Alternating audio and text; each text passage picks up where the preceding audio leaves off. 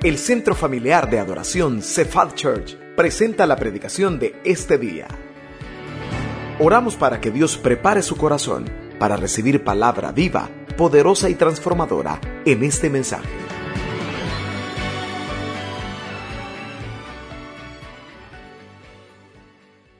Vamos a llamarle Juan a esta persona, espero que nadie se llame Juan aquí, vamos a llamarle Juan a esta persona. Estaba Juan durante toda su época de estudiante, pues había sido un estudiante que sobresalía, era un buen estudiante, buenas calificaciones, normal en el sentido de su desenvolvimiento, de vez en cuando algo inquieto y todo, pero Juan era buen estudiante. Fue a la universidad y procuró en la universidad siempre salir muy bien. Y de hecho así era. A Juan le iba siempre muy bien en la universidad. Tuvo que tomar la decisión de comenzar a trabajar, pero al mismo tiempo tenía que tomar la decisión de casarse. Y Juan dijo, bueno, de verdad que la vida no me ha ido mal. Voy a tomar una decisión dónde trabajar y casarme, porque siempre me ha ido bien que he tomado decisiones. Se casó, comenzó a trabajar, pero llegó un momento en la vida de Juan que las cosas no le estaban saliendo como comúnmente le salían. Y en el trabajo, en vez de salir de todo en la producción y todo lo que él hacía muy bien, siempre estaba teniendo llamada de atención de parte de sus jefes. Y comenzó a ver su relación marital y comenzó a darse cuenta que su pareja, cuando se enamoró de Juan, se enamoró de un hombre brillante, se enamoró de un hombre que sabía tomar decisiones, pero estaba siendo una mujer frustrada. Veía a su esposa Juan y decía, no entiendo. Llega un momento en el que ve la esposa de Juan a Juan frustrado, acabado, y le pregunta, ¿qué tienes? Juan le dice, no entiendo por qué me están saliendo las cosas mal. Siempre he sido un hombre muy brillante. Te veo y veo que eres una mujer que está frustrada. No entiendo qué ha pasado. Y la esposa de Juan se le queda viendo y le dice, temí que este día iba a llegar, pero tengo que serte muy honesta. Cuando yo me enamoré de ti, y vi que eras un hombre muy seguro y que tomaba decisiones muy seguras, yo creí que era un hombre que tenía a Dios en su corazón y todo lo que hacía lo hacía dirigido por Dios. Pero me he dado cuenta que eres o había sido un hombre muy exitoso, había sido un profesional muy exitoso, pero en todo lo que hacías, lo hacías en tus fuerzas y en tu capacidad. Pero nunca vi a Dios. Y no estoy viendo a Dios en nosotros. El esposo de este Juan le dice, entonces, ¿por qué me va mal? Porque Dios no está en nada de tu vida. Porque Dios no está ni en tus decisiones, no está ni en tu trabajo y no está en nuestro matrimonio. Le puedo preguntar a usted, ¿Cuántas veces se ha hecho esta pregunta? De lo que vamos a hablar esta tarde. ¿Por qué me va mal? ¿Por qué me va mal? No sé cuántos se han hecho esa pregunta. Si me pueden proyectar la imagen, por favor, se lo voy a agradecer. ¿Por qué me va mal? ¿Por qué? ¿Por qué muchas veces usted y yo en nuestra vida nos hemos tenido que topar con eso? Vaya conmigo a la Biblia, por favor, a, Josué capítulo 1. Josué capítulo 1, versículos 6 al 8. Josué capítulo 1, versículos 6 al 8. Josué capítulo 1, versículos 6 al 8. ¿Por qué me va mal? ¿Por qué me va mal? Josué capítulo 1, verso 6 al verso 8. Le voy a suplicar que mantenga su Biblia abierta, por favor, que tome notas, que es importante que lo que usted escuche lo repase en casa, lo converse durante la semana y nos pueda servir cada vez que abramos la Biblia sobre este pasaje. Josué capítulo 1, versos 6 al 8. ¿Lo tenemos, iglesia? Amén. Dice así la escritura, esfuérzate y sé valiente, porque tú repartirás a este pueblo por heredad la tierra de la cual juré a sus padres que la daría a ellos. Verso 7, solamente, ¿qué dice? ¿Qué dice? Esfuérzate y sé muy valiente para cuidar de hacer conforme a toda la ley que mi siervo Moisés te mandó. No te apartes de ella ni a diestra ni a siniestra, para que seas prosperado en todas las cosas que emprendas. Y vea el verso 8, nunca se apartará de tu boca este libro de la ley, sino que de día y de noche meditarás en él, para que guardes y hagas conforme a todo lo que en él está escrito, porque entonces harás prosperar tu camino y todo te saldrá bien. Todos en algún momento de nuestra vida nos hemos preguntado, ¿por qué nos va mal? Veamos un poco el contexto de este pasaje de lo que está hablando Josué. A este momento, a esta altura del libro que va comenzando en el capítulo 1, todo el pueblo de Israel se encontraba en las orillas de, orientales del Jordán. Esa misma, ese mismo lugar físico era la entrada hacia la tierra prometida. Ya había pasado el periodo de duelo por la muerte de Moisés que se ve en el libro de Deuteronomio. 39, escucha esto, 39 años antes, ya el pueblo de Israel había estado en ese mismo lugar. Habían estado un año en el monte Sinaí recibiendo la ley del Señor. Significa que 40 años antes habían estado en ese mismo lugar donde estaban ahorita y Josué estaba hablándole al pueblo. Por no haber confiado, por no haber creído que Dios les iba a dar la tierra prometida, esa generación que 40 años atrás ya habían estado ahí, no pudieron entrar. Esta era una nueva generación que lo lógico era, de acuerdo a lo que la Biblia dice, habían escuchado de parte de sus padres decirles, si obedecemos al Señor y lo que Él nos dice, nos va bien. Pero si no obedecemos al Señor y no hacemos lo que Él nos dice, nos va mal. Ya estaban a punto de entrar, como digo, nuevamente a la tierra prometida. Pero ahora era Josué.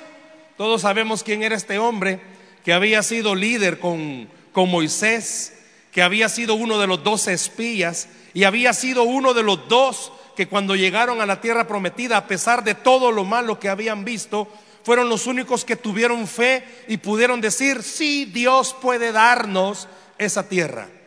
Y ahora estaba Josué justo en la entrada de ese lugar donde Josué sabía, mm, nos vamos a encontrar cosas feas del otro lado, pero Dios nos puede dar eso. En este contexto podemos entender esto. Viene Dios y le da a Josué una tarea. Y la tarea era, tenés que meter a toda esta gente a esa tierra prometida. Es una nueva generación. La generación pasada pudieron haber entrado, pero no confiaron que yo les podía dar esa tierra prometida. Usted y yo en esta tarde puede ser que seamos una nueva generación a la cual Dios le está hablando y le está diciendo, Quizás has visto a muchos cristianos congregarse, servir, pero no les ha ido muy bien. Es más, a usted y a mí este día, domingo 7 de octubre, puede ser que hasta esta hora no nos ha ido muy bien. Pero con esta palabra, con este pasaje, Dios quiere retarle a usted y quiere retarme a mí de que podamos creer algo. Si a Josué Dios le dijo, si haces esto, te va a ir bien, también a usted y a mí, si lo creemos, nos puede ir bien. ¿Escuchó? Si Josué escuchó de parte de Dios decirle, la generación pasada no pudieron entrar a la tierra prometida, no les fue muy bien, tú sí puedes ser la generación que les vaya muy bien. Y esta noche Dios le está diciendo a usted, a su corazón, quizás hasta este momento las cosas no te han salido bien. Has sido un buen profesional, nunca se te ha caído ningún negocio, nunca se te ha perdido ningún hijo quizás, pero hay una área donde sientes que has fracasado. Ah, pues por esa área donde ha fracasado, esta palabra Dios quiere que usted la aplique a su corazón y usted pueda creer que nos puede ir bien que podemos comenzar una nueva vida para que nos vaya bien. Mira el que está a la par suya, por favor. Ya me va a seguir viendo a mí, pero ahorita mira el que está a la par suya y dígale, Dios quiere. No, me pero dígale, hermano, Dios quiere que te vaya bien. Muchos de nosotros podemos solo decirlo. Eh, yo quiero, Dios quiere que te vaya bien. Pero ojalá que alguien lo haya creído esta noche, que Dios quiere que a usted le vaya bien. Fíjese, solo usted y Dios sabe ahorita cómo está. Y lo interesante es lo siguiente, no habían entrado, ahí estaba ya la tierra prometida, era de cruzar el Jordán, se iban a encontrar con una gran muralla. Quizás usted y yo estamos frente a nuestra vida, a esta semana, y muchos estamos enfrentándonos, no sé, puede ser enfermedad, puede ser problema en el trabajo, puede ser que usted no tenga trabajo y tenga que enfrentarse esta semana, tenga problemas de relación, pues Dios le está diciendo, mira eso que está delante tuyo. Pero si haces lo que yo digo, te va a ir bien. Interesante. Dios sabe que lo que el pueblo estaba viendo en ese momento no era leche y miel, no era un lugar tranquilo a sus ojos. Dios sabía que lo que estaba viendo, ¿qué es lo que está viendo usted? Quizás alguna esposa está viendo a su esposo y pues ¿cómo lo mira? Quizás problemas económicos, ¿qué está viendo? Escasez. Pero Dios le está diciendo, mira porque te puede ir bien, te va a ir bien. Del versículo 6 al versículo 8 que hemos leído, es la verdadera clave. Estamos en una época en la que usted y yo escuchamos tanto de prosperidad, pero el versículo 6 al versículo 8 es la verdadera clave que la Biblia da, que la Biblia enseña para que a alguien pueda tener éxito que a usted le vaya bien, que pueda tener un buen hogar, que pueda tener una buena estabilidad económica. Estos versículos han sido dejados para que usted y yo entendamos. Dios fue el que nos hizo. Dios es el que nos dirige, por lo tanto Dios es el que tiene el control de nuestra vida. Y es Dios el que tiene el éxito de las personas en sus manos. Usted puede ser muy capaz y le felicito Usted puede ser un estudiante brillante. Aquí hay muchas personas que están estudiando y puede ser muy brillante. Pero la pregunta es, ¿dónde está el Señor en tu vida? ¿Dónde está el Señor en tu vida? Usted puede ser un profesional en su área exitoso. Pero ¿dónde está el Señor en su vida? ¿Dónde está? Y es lo que Josué le estaba diciendo al pueblo. Dios le dijo a Josué en estos versículos que para que le fuera bien y no le fuera mal, Josué tenía que hacer tres cosas. Vea la primera, está en el verso 6 y verso 7. Solo le van a proyectar versos 6 y 7. Hay una palabra que se repite en ambos versículos. ¿Cuál es? ¿Cuál es la palabra? Esfuérzate y sé valiente si puedes subrayarla, esfuérzate y sé valiente. Aunque en el verso 7 le agrega, muy valiente. Pero ambas palabras significan lo mismo. Usted se tiene que recordar de esto. Josué había sido militar. Josué había andado por 40 años con el líder Moisés, sabía de estrategias militares y esta palabra, esfuérzate y sé valiente, en ese momentito para Josué, habían sido palabras que ya había escuchado en el pasado, no directamente él, pero estas palabras, esfuérzate y sé valiente, eran las palabras que el ejército, escuche esto, que el ejército de Israel escuchaba cada vez que se encontraban en alguna batalla y eran escuchadas por el ejército para recordarles esto.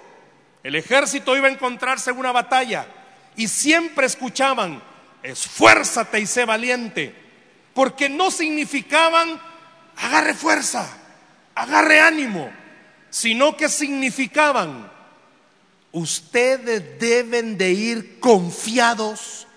En el original dice, ustedes deben de ir confiados, recordando algo. Dios va con ustedes y no los dejará. ¿Escuchó? Dios va con ustedes y no los dejará.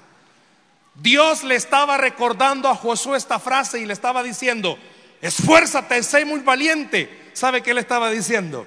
Tienes que recordar quién va contigo. Y el que va contigo no te va a dejar. Josué al escuchar esas palabras sabía algo. La vida es difícil. Si yo le pregunto a todos los que estamos acá, ¿para quién de ustedes la vida es fácil? Si desde que está chiquito tiene que aprender a caminar, tiene que aprender a hablar, cuando va a estudiar, tiene que aprender a leer, tiene que aprender a escribir. Cuando se es adolescente, tiene que aprender a batallar con sus hormonas, de obedecer a papá u obedecer lo que usted quiere. Cuando se está trabajando, tiene que aprender a batallar, tiene que obedecer. Cuando se casa, en el caso de los varones tenemos que aprender a obedecer la que mandan las mujeres. Entonces es una batalla, es una lucha constante. Para Josué escuchar esas palabras ese día, esfuérzate y sé muy valiente, era Dios diciéndole, tú no vas a enfrentarte a las personas que están allá porque seas capaz, porque seas muy fuerte, porque seas muy hábil Usted no va a enfrentarse a la vida y eso es lo que Dios esperaría. Que usted no se enfrente al día a día. Jóvenes que están acá, Dios esperaría que tú no te enfrentaras a lo que la vida te trae en tus fuerzas. Dios quiere que usted y yo nos enfrentemos a todo creyendo esto. Él va con nosotros y no nos dejará. Que no importa lo que usted esté viviendo el día de hoy, que usted pueda entenderlo no le va a ir bien si usted se enfrenta a la vida solo. Usted tiene que ir con el Señor. Y usted tiene que recordar que Dios va a estar de su lado. Josué sabía, ya había ido en el pasado, ya había ido, sabía que Canaán tenía personas que les iba a causar problemas. Por eso Dios en este momento le dice, esfuérzate y sé valiente. ¿Qué le estaba diciendo? No importa lo que tenga Canaán, no importa las murallas como sean, te tiene que importar algo. Dios va contigo y no te dejará. Yo quiero que esta noche usted y yo comprendamos. Nuestro país quizás por estas cuestiones va a entrar en una era donde las cuestiones de elecciones y todo va a comenzar a mover las emociones de cualquier persona usted tiene que recordar algo, como cristiano nuestras emociones solo tendrían que ser movidas por Cristo Jesús. Él tendría que ser el único color de nuestro corazón. Pero estamos en este mundo y a veces usted se inclina por un lado y por el otro. Yo le digo algo en esta noche, ni un lado ni el otro puede ayudarle a usted. El único que puede ayudarle es Cristo Jesús. Aunque venga alguien nuevo, no, el único que puede ayudarle es Cristo Jesús. Por eso esta noche, para usted y para mí, no importa, repito, lo que este país pueda pasar, que van a elegir aquí, que van a elegir allá, Qué lindo fuera que esta noche oyéramos al Señor. Esfuércense y sean valientes. Pero en el sentido original, no olviden quién está con ustedes y Él no los dejará. Qué bueno que esta noche los cabezas de familia, los esposos o las esposas, aunque vea usted su panorama, Dios le está diciendo, regresa a casa, esfuérzate y sé valiente. No que le vaya a dar duro a alguien más, sino que esfuérzate y sé valiente. Recuerda quién está contigo y no te dejará. Aquellos que están atravesando alguna situación económica, por favor, tómelo en serio. Lo que Josué escuchó, también usted está escuchando. El que está con usted no le va a dejar. Él va a estar con nosotros. Lo siguiente que Dios le dice a, a Josué, no solo le está diciendo, esfuérzate y sé valiente. Vea lo que dice el verso 8. Y en el verso 8 le pide dos cosas a Josué. La primera, nunca se apartará de tu boca este libro de la ley, sino que de día y de noche meditarás en él, para que guardes y hagas conforme a todo lo que en él está escrito, porque entonces harás prosperar tu camino y todo te saldrá bien. Le puedo preguntar algo en esta noche. Dios le dijo a Josué, recuerda quién va contigo y no te dejará. Pero también tienes que hacer algo, Josué. Tenés que obedecer lo que la palabra dice. Tenés que obedecer lo que la, la ley dice. Y esa palabra quiero traérselo a su, a su mente. Si pudiera subrayar donde dice ley. Ahí está diciendo en el verso 8, este libro de la ley si pudiera subrayar esa palabra ley, en ese momento Dios le estaba diciendo a Josué, tienes, no se tiene que apartar de tu boca el Pentateuco, esa palabra ley, no se tienen que apartar de tu boca los primeros cinco libros de la Biblia. ¿Por qué? Porque en esos primeros cinco libros de la Biblia Dios le enseña al pueblo de Israel y a usted y a mí, número uno, sus mandamientos. ¿Cómo tenemos que tener una relación con Él? ¿Cómo debe de ser nuestra relación con Dios? Y número dos, ¿cómo tiene que ser nuestra relación con los demás? Por eso Dios le estaba diciendo a Josué, obedece, Obedece. Hay algo que está escrito, cómo debe de ser nuestra relación con el Señor. Y su relación con Dios tiene que ser diaria. Usted no puede subsistir o no puede vivir solo con el servicio del día domingo. Usted tiene que buscar al Señor todos los días. Como iglesia le entregamos una hoja. Yo pudiera preguntarle, no me vaya a contestar. ¿Qué hace con esa hoja? ¿Dónde pone esa hoja? Vive para, vive en su corazón el deseo todos los días de apartar un tiempo y leer la palabra. Dios le estaba diciendo a Josué, Josué, entendé, el humano siempre va a querer vivir por su propia cuenta y le va a ir mal. Pero si el humano buscara todos los días mi ley, le va a ir bien. ¿Cómo quiere usted que sea su semana? Con mucho respeto puedo decirle esto, por favor, y espero que me lo entienda con su corazón. Usted y yo podemos orar todos los días, Señor, que me vaya bien en mi trabajo.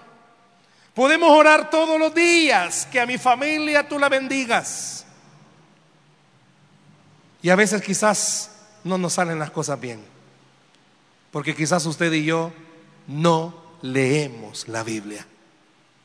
No hay un momento donde usted se aparte, así como cuando se anda de novio, ¿no se recuerda esa época? O aquellos que andan de novios. Bueno, hoy eh, cartas escritas a mano, es raro el que la haga, ¿va? Hoy todos son mensajitos de WhatsApp, tarjetas virtuales. Los de la vieja escuela se recordarán cuando entregaban una carta, ¿qué hacían? La leían una vez, dos veces, tres veces, cuatro veces, diez veces.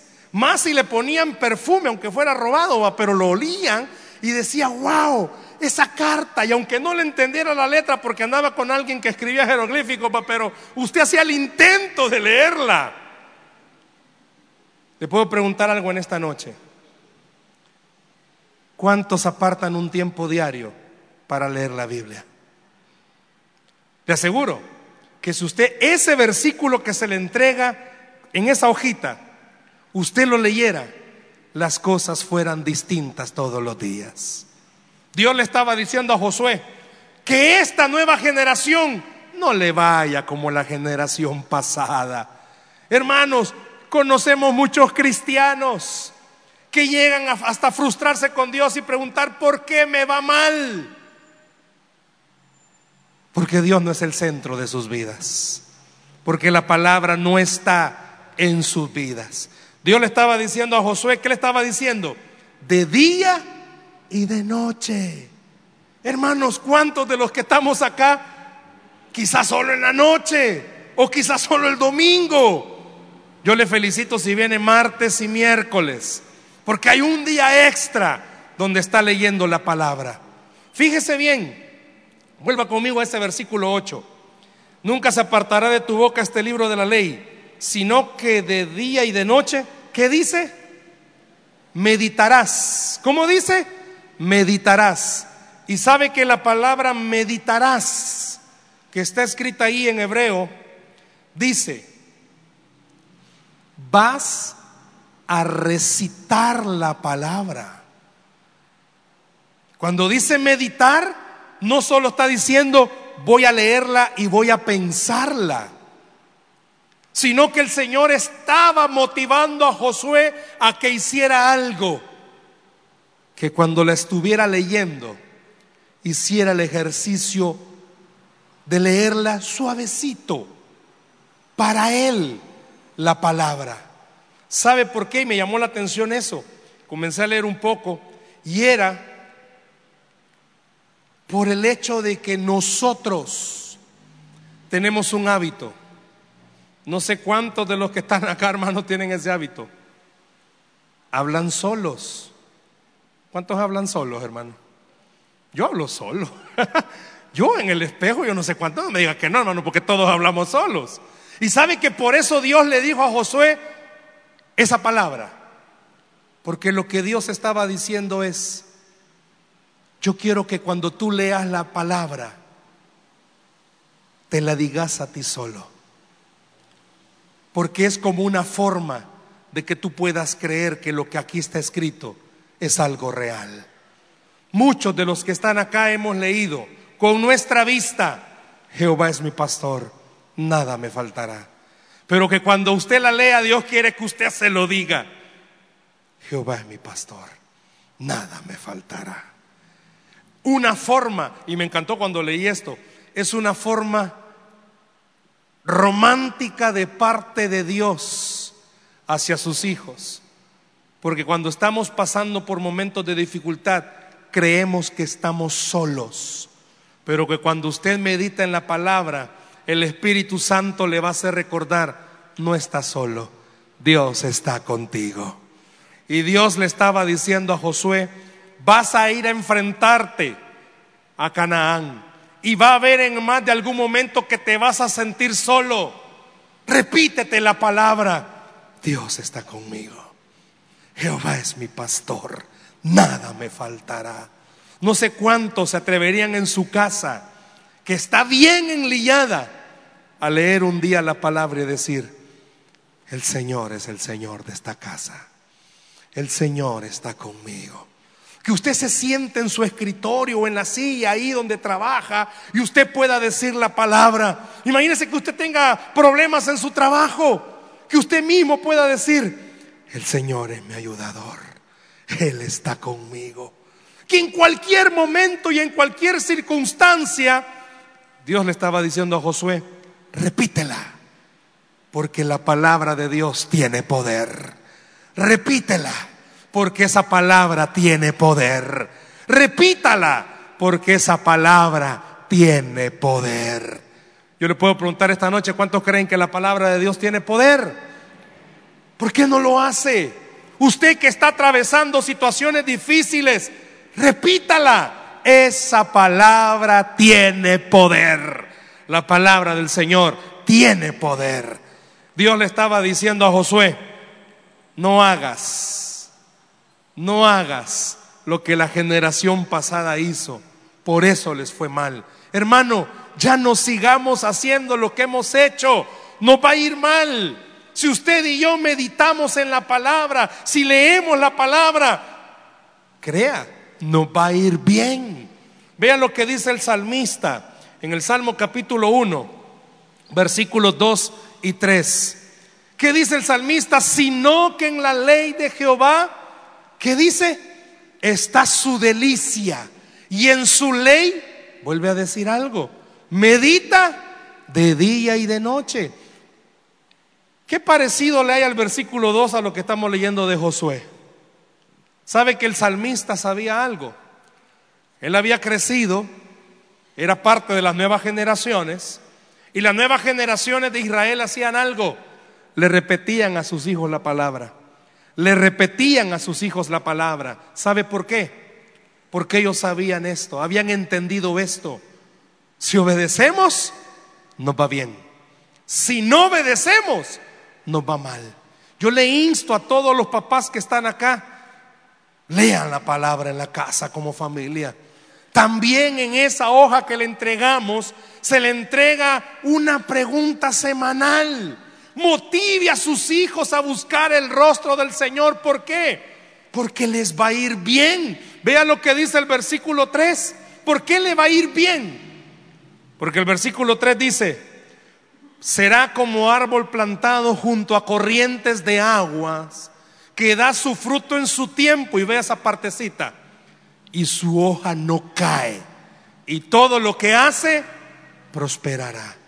¿Sabe que el salmista, bueno, el Espíritu Santo eh, inspiró toda la Biblia, pero el salmista fue inspirado a recordar algo que el pueblo de Israel ya había escuchado. ¿Quiere que le vaya bien, hermano? Usted, repito, puede ser muy bueno en lo que hace, pero usted tiene que tener la palabra del Señor en su corazón. ¿Cuándo fue la última vez que usted agarró la Biblia y la comenzó a estudiar? ¿Cuándo fue? ¿Cuándo fue la última vez que usted agarró la escritura y comenzó a meditar en ella?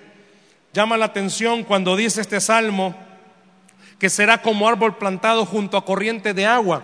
¿Sabe de qué arbolito se refiere? a unos que crecen cerca de donde pasan los ríos. Y que puede ser que en algún momento venga algo fuerte, que haya venido una tempestad. Aquí en San Salvador ha estado lloviendo todo el día. Pero en la zona costera dicen que ha estado como diluvio. Han suspendido clases en la zona costera porque está difícil, ya hay albergues. ¿Se imagina estar cerca de un río, las correntadas que van? Eso estaba diciendo el salmista. Usted puede ser alguien que esté parado frente a los grandes correntazos de la vida. Pero usted si está firme en la palabra, usted no va a ser movido. ¿Por qué? Porque cuando lee la palabra va a recordar esto.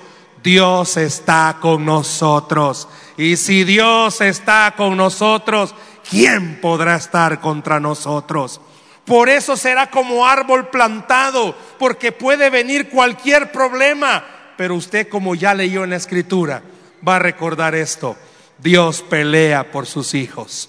Hay alguien esta noche que tiene que recordar y Dios le está recordando, no estás peleando solo, yo estoy peleando por ti. Hay personas que están aquí esta noche que quizás no entienden todos sus problemas y, así, y se han decepcionado. Ya no quieren ni venir a la iglesia. Hermano, no hay otra cura. Vaya la palabra. La palabra es la que da vida. La palabra es la que alimenta. La palabra es la que le puede hacer entender a usted y a mí algo. El mundo puede estar patas arriba, pero Dios sigue teniendo control de este mundo. Las cosas no pueden salir como usted las planeó, pero Dios sigue teniendo control de todas las cosas. Vean lo que dice también Proverbios capítulo 3, verso 1. Tiene que ver con esto. Hijo mío, ¿qué dice?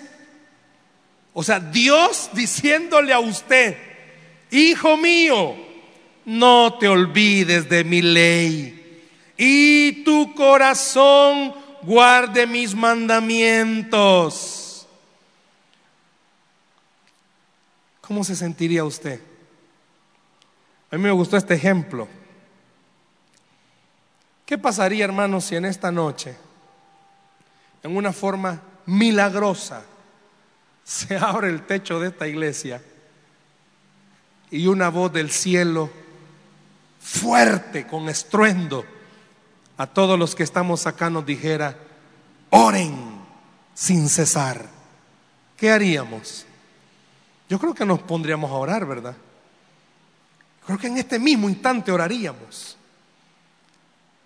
Porque usted diría, wow, es Dios hablándome. Sabe que cuando usted abre la Biblia, es Dios hablándole. No necesita pasar eso sobrenatural. Y Dios le está diciendo en el Proverbio 3.1, no se olvide de la ley del Señor. Guárdela para que le vaya bien. ¿Por qué me va mal? Porque quizás del 100% de mi vida un 0.1% está lleno de Dios. Y tomo mis decisiones en mi capacidad. Dirijo mi hogar en mi capacidad. Llevo mis estudios en mi capacidad. Llevo mi vida en mi capacidad, hermano. Usted y yo quizás seamos capaces, pero esa capacidad tiene un límite y nos va a ir mal. Quizás usted y yo, alguien pueda decir, soy, soy bueno en los negocios, pero en su capacidad le va a ir mal. ¿Cuántos matrimonios han sacado a Dios y les ha ido mal? Sin temor, le digo en esta noche, meta a Dios y le va a ir bien. Y no importa los tiempos que han pasado, y no importa las dificultades que ha pasado, dice la Biblia que Él es Dios de lo imposible. Métalo y Dios va a hacer cosas buenas. Métalo a su vida y las cosas van a cambiar. Métalo a la crianza de sus hijos y las cosas van a cambiar. Métalo en sus negocios y las cosas van a cambiar. Métalo en cualquier área de su vida y las cosas van a cambiar. ¿Conoce usted personas que viven sin motivación alguna? A la buena de Dios. Se levantan porque hay que levantarse Comen porque hay que comer y van a trabajar porque hay que pagar. Son vidas que no tienen motivación. Si hay alguien aquí esta noche, lea una porción de la escritura con fe y va a ver cómo Dios le va a motivar. ¿Por qué? Porque Él es el único que nos puede motivar en esta vida. Yo no sé en qué medida la palabra del Señor está en su corazón. En qué medida usted puede ver su vida y decir es cierto, Dios no está aquí. Leo cuando vengo a la iglesia. No sé cuántos, antes de acostarse, encienden el celular y ven el Facebook, porque quieren estar enterados de la farándula. Quiere decir que tiempo sí tiene, hermanos. ¿Por qué no menos Facebook y más Biblia? ¿Por qué no menos Netflix y más Biblia? ¿Por qué no menos series y más Biblia? ¿Por qué no menos de otras cosas y más Biblia? ¿Y sabe cómo le va a ir? Le va a ir bien. ¿Por qué me va mal? Porque se acostó a las 2 de la mañana viendo los chambres del Facebook. ¿Y por qué me va mal? Hermano, ahí deje el Facebook. Ahí deje. No, no, no, es que yo evangelizo. No importa, aunque evangelice, lea más la Biblia y le va a ir bien. Yo no sé cuántos tienen esa tierra prometida ahí delante. La palabra es consuelo en cualquier momento. La palabra es consuelo en cualquier circunstancia. La palabra es consuelo en cualquier atmósfera en la que usted esté. Hace dos meses estábamos con mi esposa. Eh, estábamos pasando algo, no nosotros, estábamos pasando algo. Eh, cuando de repente comenzamos los dos a orar, que Dios nos dirigiera, porque necesitamos sabiduría de Dios. Las cosas habíamos entendido con mi esposa hace dos, dos meses, algo así atrás. Habíamos entendido, por algo está pasando esto. Mi esposa estaba teniendo una situación en su trabajo y comenzamos a orar. Comenzamos a pedir al Señor que nos dirigiera. Cuando de repente un día en la mañana, ella comenzó, andamos una Biblia atrás, agarró la Biblia, comenzó a leerla, en búsqueda, ¿verdad? En búsqueda del Señor. Y me comenzó a hacer preguntas que en el momentito venía manejando y yo, y espérate, ahorita, que si existieron o no existieron los dinosaurios, que si los extraterrestres, preguntas así. Me llamó la atención esa pregunta y bueno, vine aquí, encendí mi computadora, hice mi devocional y comencé a buscar y dije, bueno, es cierto, ¿qué pasó aquí en esta parte de Génesis? Porque era de Génesis lo que estaba leyendo. Comencé a leer y de repente Dios puso en mi corazón irme hasta el capítulo 1, porque era como por el capítulo 14 de la pregunta, irme al capítulo 1. Comencé a leer el capítulo 1, comencé a leer el capítulo 1, seguí, seguí, seguí, hasta que en ese esa misma mañana le escribo a mi esposa y le digo, ah, mira, fíjate que la pregunta que me hiciste era sobre esto. Y sí, porque era creo que de los gigantes, algo así. Y mira, de los gigantes, quería tener bien los datos, los gigantes aquí, gigantes allá. Pero sabes que el Señor no te puso esa inquietud de los gigantes solo porque querías preguntarme de los gigantes, sino que me hizo leer estos capítulos de Génesis para hablarme al corazón y para decirme y recordarme una vez más que tiene control de todas las cosas. Muchas veces usted y yo quizás leamos y usted diga, pero ¿y qué voy a leer? sin temor a equivocarme, lea lo que lea de la Biblia, Dios le va a hablar. Y Dios le va a hablar a su corazón. Y Dios le va a exhortar. Y Dios le va a motivar. Y Dios le va a recordar que Él sigue en control de todas las cosas. Yo no sé cuántos esta noche, antes de acostarse, Dios le está diciendo, lee la Biblia. Te he querido dar la paz que tanto me has pedido, pero no lo has leído. Lee la Biblia. Te he querido dar la solución a lo que estás pasando, pero no la has leído. Dice Josué que Dios, cuando escribió esta parte de Josué capítulo 1, al final del versículo 8 le dice, porque entonces harás prosperar tu camino y todo te saldrá bien. Deje que esta noche Dios le haga recordar esto. Si usted lee la escritura, si usted se va a la palabra y hace lo que la Biblia dice, todo le irá bien. Y ya no se tendrá que preguntar, ¿por qué me va mal? Al contrario, le irá bien. Porque dice la Biblia que al que cree, todo le es posible. Denle un aplauso a Cristo Jesús, por favor, en esta noche.